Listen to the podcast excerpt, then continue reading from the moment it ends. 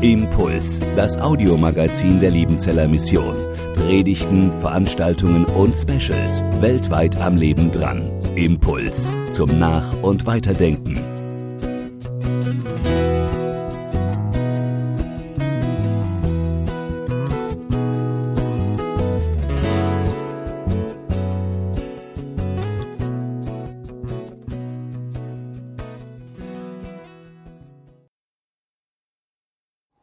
Gnade sei mit uns und Friede von Gott, unserem Vater und dem Herrn Jesus Christus.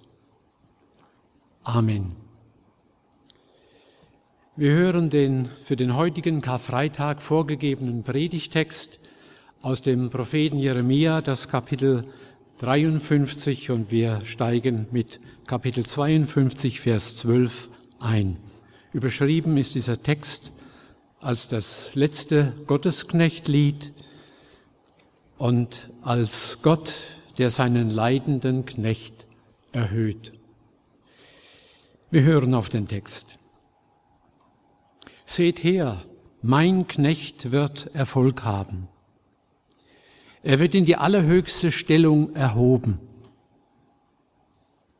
Viele haben sich entsetzt von ihm abgewandt zur Unkenntlichkeit entstellt sah er aus.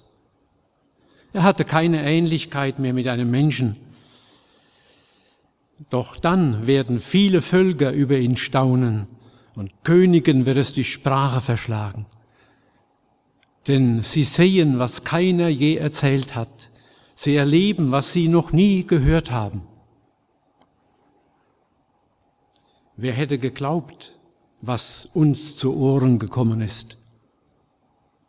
Wer hätte es für möglich gehalten, dass der Herr an einem solchen Menschen seine Macht zeigt? Er wuchs vor unseren Augen auf wie ein Spross, wie ein Trieb aus trockenem Boden.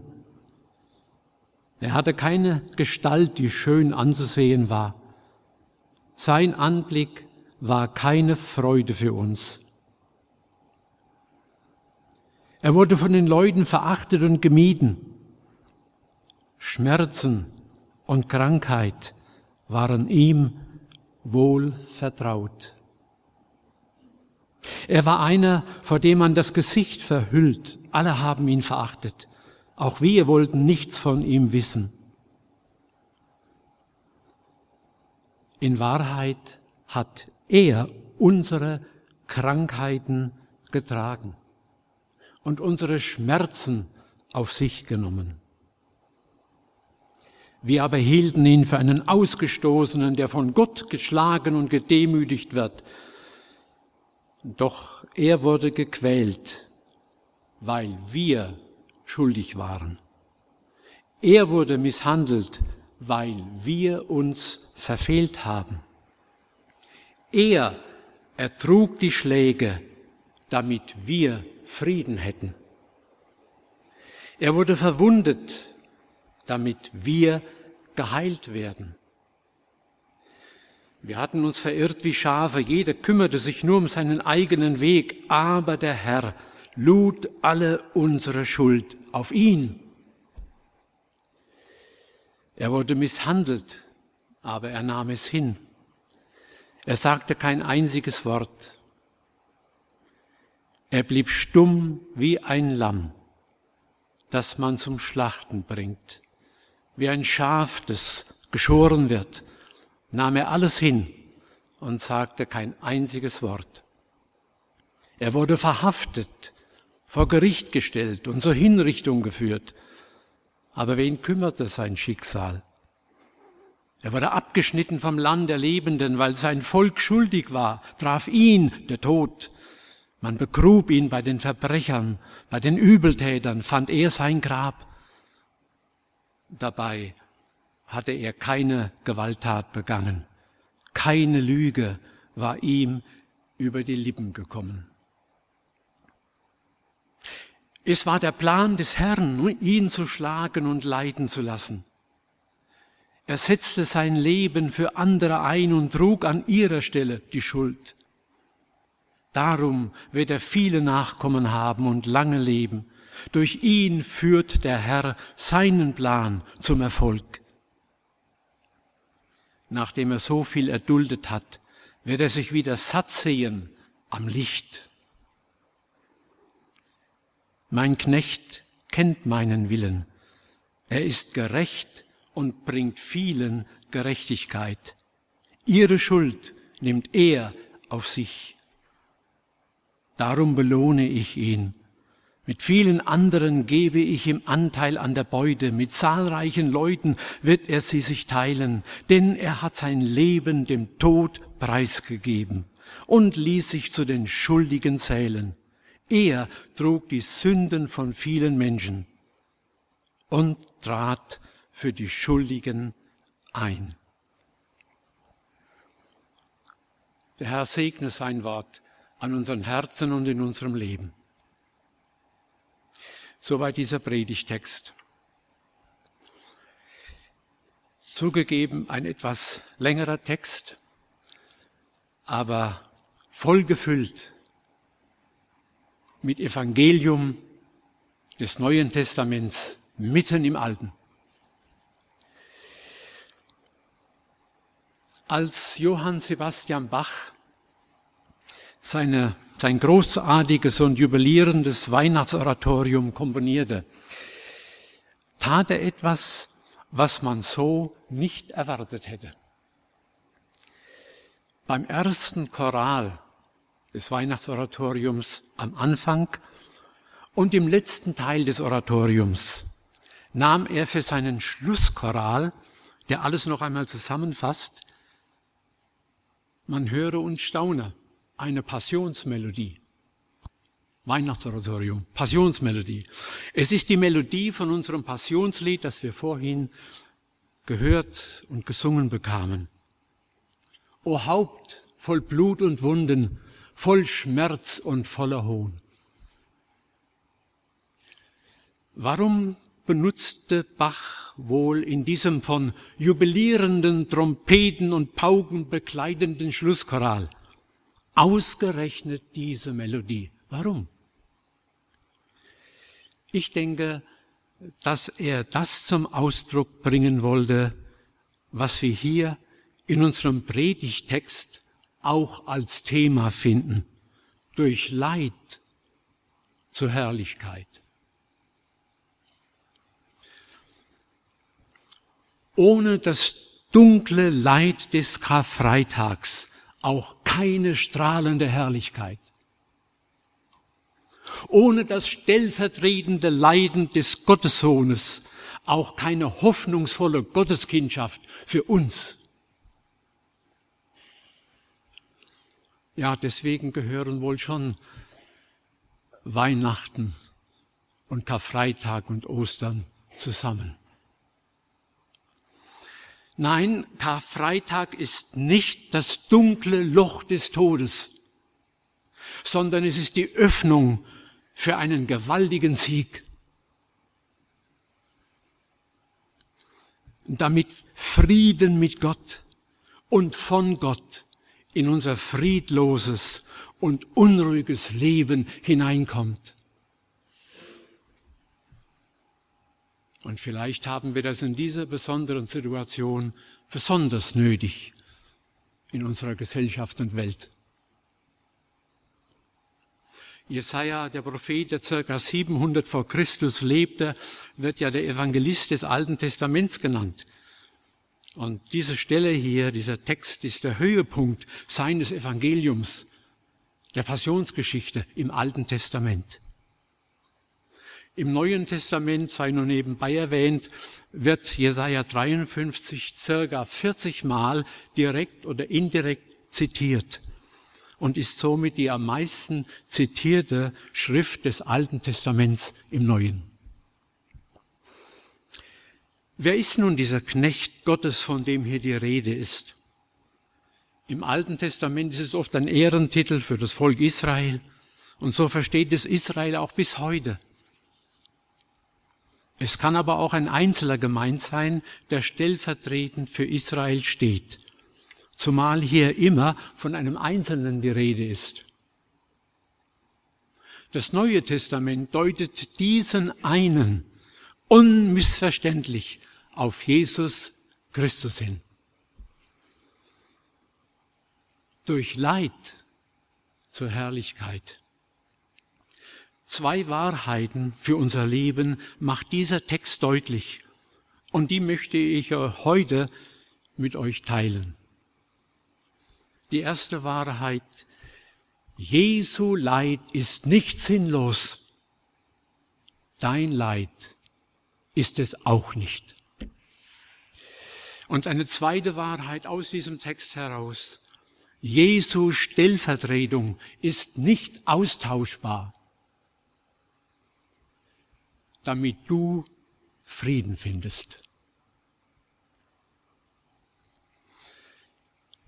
die erste Wahrheit unseres Textes hier, oder eine von denen.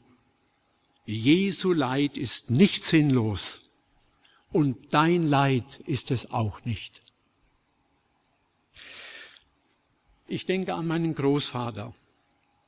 Er war ein gottesfürchtiger Mann. Nicht unbedingt fromm und bibelfest, aber gottesfürchtig. Als er als alter Mann im Krankenhaus lag, sah er das Kruzifix an der Wand und sagte immer wieder einmal den Satz, so hat es mir meine Mutter erzählt, warum, warum haben die ihn ans Kreuz gehängt? Habt ihr euch diese Frage auch schon einmal gestellt? Oder habt ihr sie von anderen gehört? Warum haben die ihn ans Kreuz gehängt? Das konnte er nicht verstehen, dass ein guter Mann, eben der Sohn Gottes, gekreuzigt wird. Und das erscheint wohl auch unserem religiösen Denken entgegengesetzt. Denn unsere Maxime ist ja, bist du gut, dann geht es gut.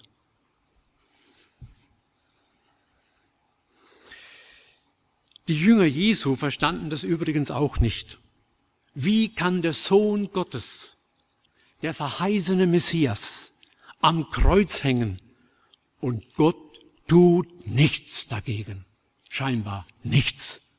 Er lässt ihn hängen und verbluten bis zum bitteren Ende, wenn man das einmal so sagen darf.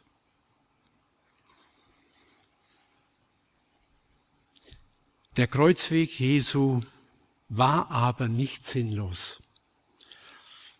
Wie jeder Weg hatte auch der Kreuzweg Jesu ein Ziel. Auch wenn das nicht gleich erkennbar war, sondern zunächst wie ein brutales Scheitern aussah. Das Leiden Jesu war auch nicht zufällig. Es war letztlich nicht durch Menschen bestimmt weder durch die Juden damals noch durch die Römer. Es war Gottes Plan, haben wir gehört und gelesen. Gottes Plan zu unserem Heil. Und er ist uns keine Erklärung dafür schuldig, warum er ausgerechnet diesen unserer Vernunft so entgegenstehenden Weg gewählt hat. Mit Jesaja 52, Vers 13 wird ja dieses sogenannte Gottesknechtlied eingeleitet. Siehe, meinem Knecht wird's gelingen, jetzt der Luthertext. Er wird erhöht und sehr hoch erhaben sein. Siehe, meinem Knecht wird's gelingen. Er wird erhöht und sehr hoch erhaben sein. Das Leid war kein Scheitern, sondern ein Gelingen von Gottes Plan durch das Leid hindurch. Und zwar zu unserem Heil. Und in diesem ersten Einstiegsvers hier, da blitzt schon der Endsieg des Christus auf. Und man wird an Philippa 2 erinnert, was wir vorhin in der Schriftlesung gehört haben, den sogenannten Christus-Hymnus. Er ward gehorsam bis zum Tod am Kreuz. Darum hat Gott ihn auch erhöht und ihm den Namen gegeben, der über alle Namen ist. Auch das ist Karfreitag. Was für ein Einstieg in ein dunkles Kapitel.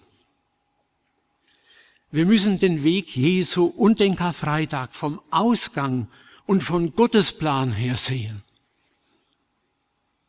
Das gilt übrigens auch für unseren Weg. Es ist der Weg Gottes, der durch Leid zur Herrlichkeit führt. Es ist der Weg, den Gott auch uns führt, wenn wir denn Jesus hinterhergehen. Dabei hat er einen Plan, auch wenn wir im Leid selber diesen Plan noch nicht verstehen. Wir verstehen ihn nicht. Wir können ihn nicht logisch aufschlüsseln. Aber wir dürfen vertrauen, dass Gott auch einen Plan mit uns hat, der uns zum Ziel und in sein Licht führt. Lass dich daran erinnern, dass du in deinem Leid und in deinem Schmerz nicht alleingelassen bist. Der Herr will mit dir zum Ziel kommen. Das ist sein Plan, auch für dein Leid und für deine unverstandenen Wege.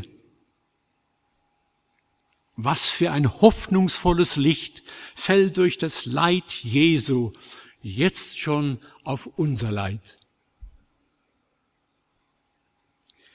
Bernhard von Clairvaux sagte einmal, das Kreuz Christi ist eine Last von der Art, wie es die Flügel für die Vögel sind.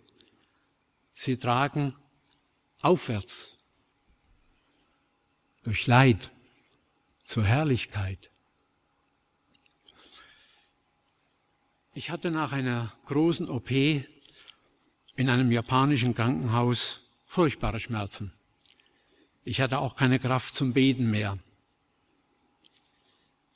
Da war es der Anfang eines Passionsliedes, das mir gesagt hat, du bist nicht alleingelassen in deinen Schmerzen und in deinen Fragen um die Zukunft.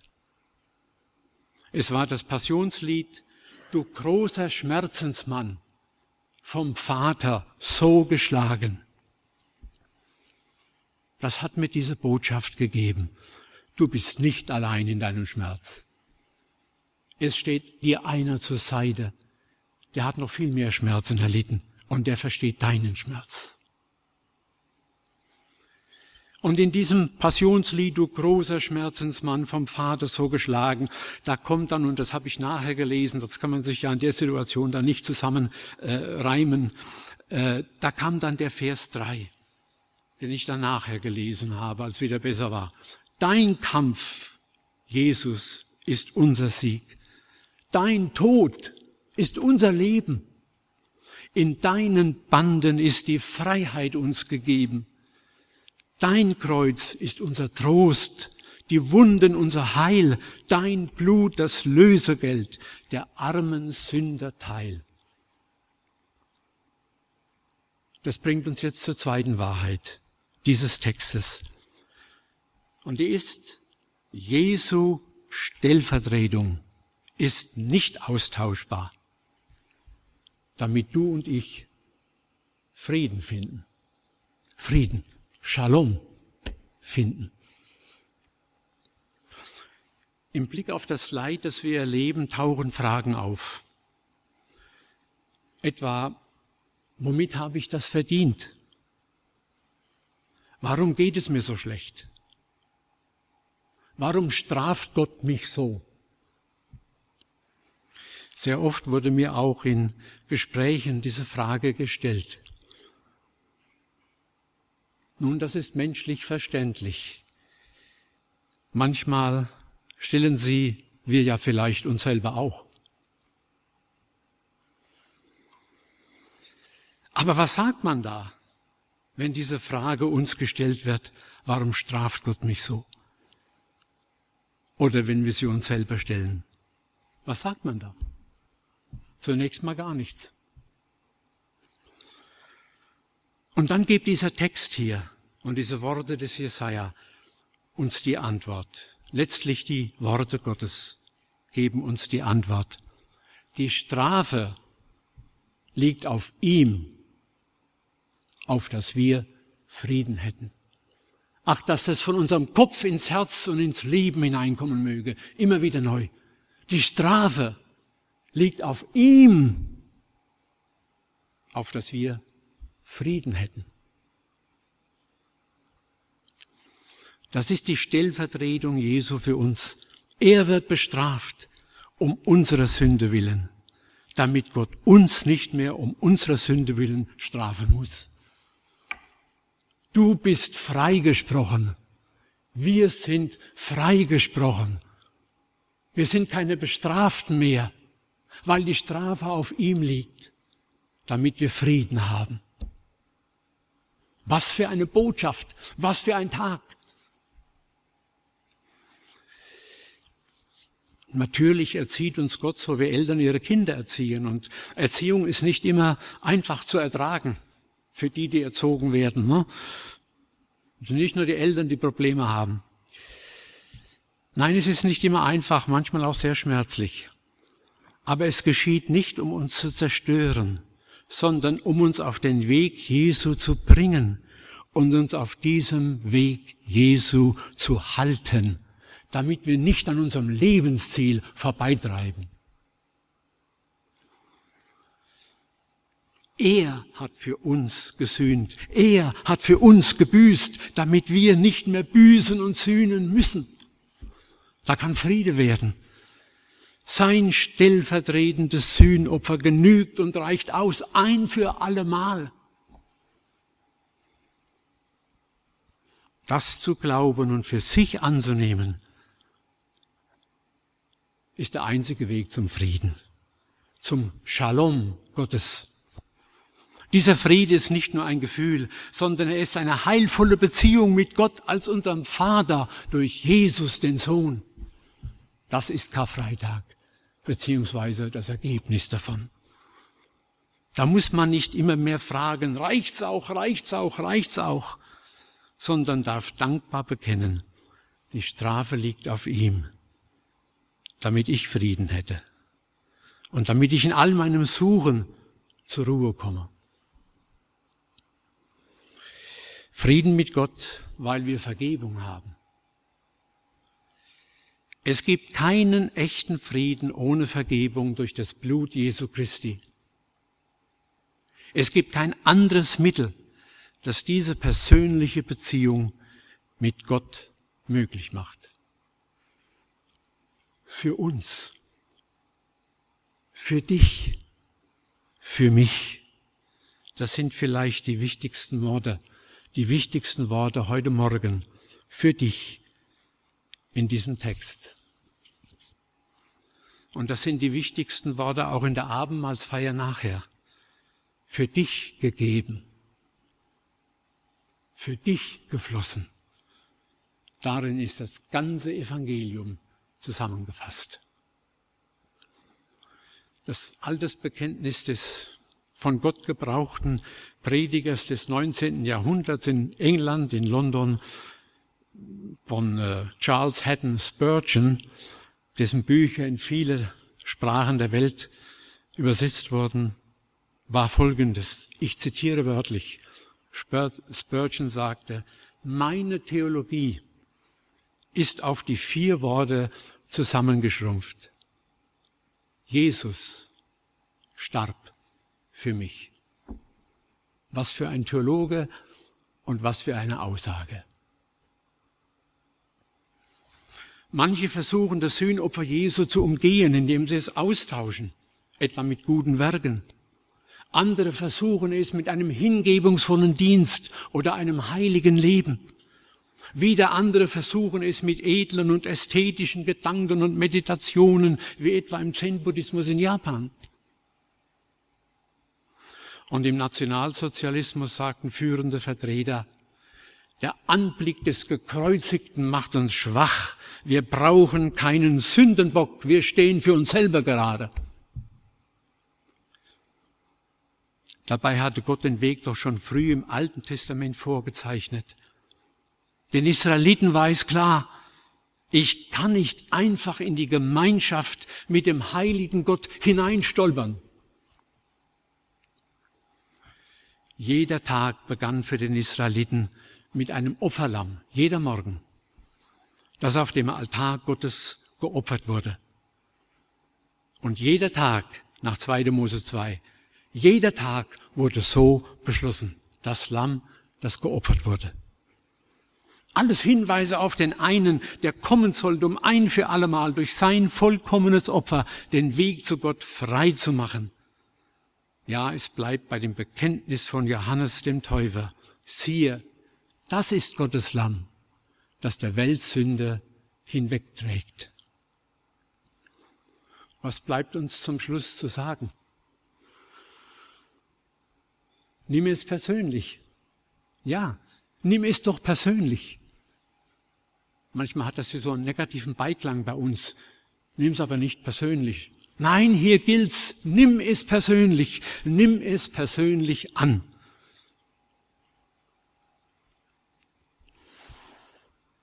Dazu eine alte und doch immer wieder neue Geschichte, mit der ich schließe.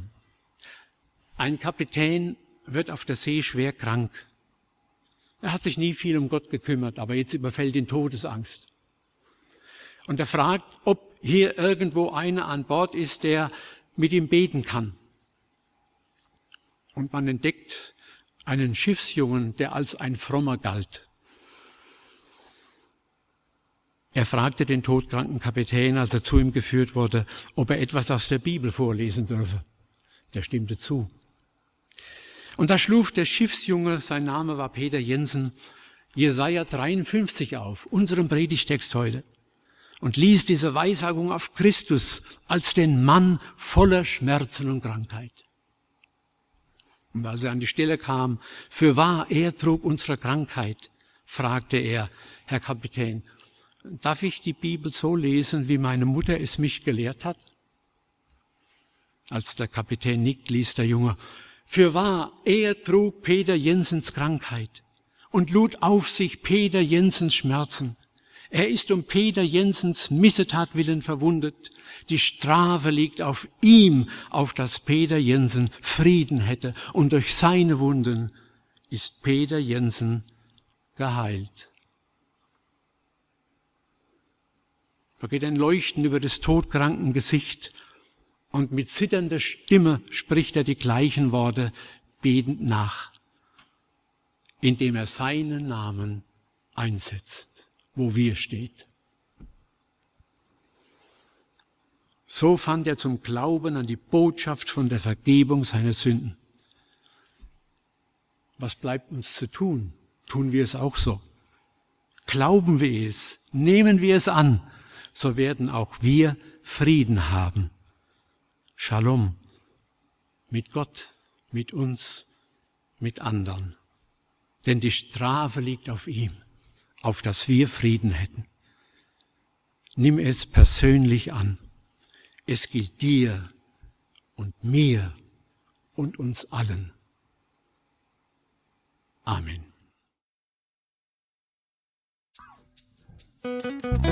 Impuls ist eine Produktion der Liebenzeller Mission. Haben Sie Fragen? Würden Sie gerne mehr wissen? Ausführliche Informationen und Kontaktadressen finden Sie im Internet unter www.liebenzell.org. Die Liebenzeller Mission produziert ebenfalls das Fernsehmagazin Weltweit am Leben dran.